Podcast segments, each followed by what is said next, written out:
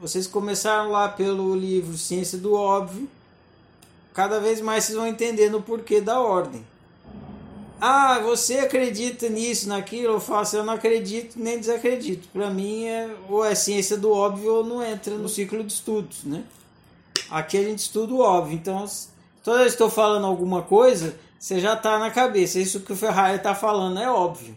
Porque é o que a gente estuda aqui, é a ciência do óbvio. Então, nada que eu disser em nenhum dos livros é uma crença. Sempre é óbvio muitas vezes você fala, a, a ideia que o Ferrari passou, para vocês que estão lendo, é ideia. Para mim, não é ideia nenhuma. É óbvio. Só que eu não consigo expressar o óbvio senão através de conceitos e ideias. Então eu tenho os desenhos lá, que nem vocês viram no livro. Aquilo são ideias? São ideias.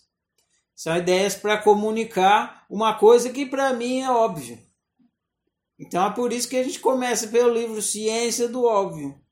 Que eu já sabatino vocês no primeiro dia para nunca mais vocês ficarem falando. Ah, você acredita nisso, você acredita naquilo, essa sua ideia. Não tem nada de ideia. Não é ideia. Para mim, não é ideia.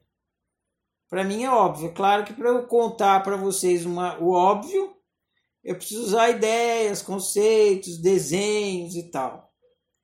E aí fica parecendo que é uma ideia, uma teoria. Não é nem ideia nem teoria.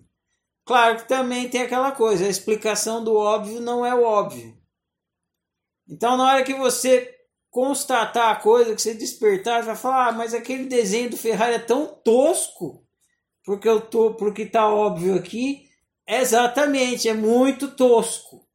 Mas se não tiver uma tosqueira para vocês irem se aproximando do óbvio, vai ficar mais difícil ainda. Então eu fico inventando essas tosqueiras. Na hora que você chegar no óbvio, você vai ver que é tosca coisa. Ah, um cérebrozinho com que coisa tosca. É tosca, ridícula. Você vai rir, você vai falar, Ferrari, que desenho ridículo que você fez.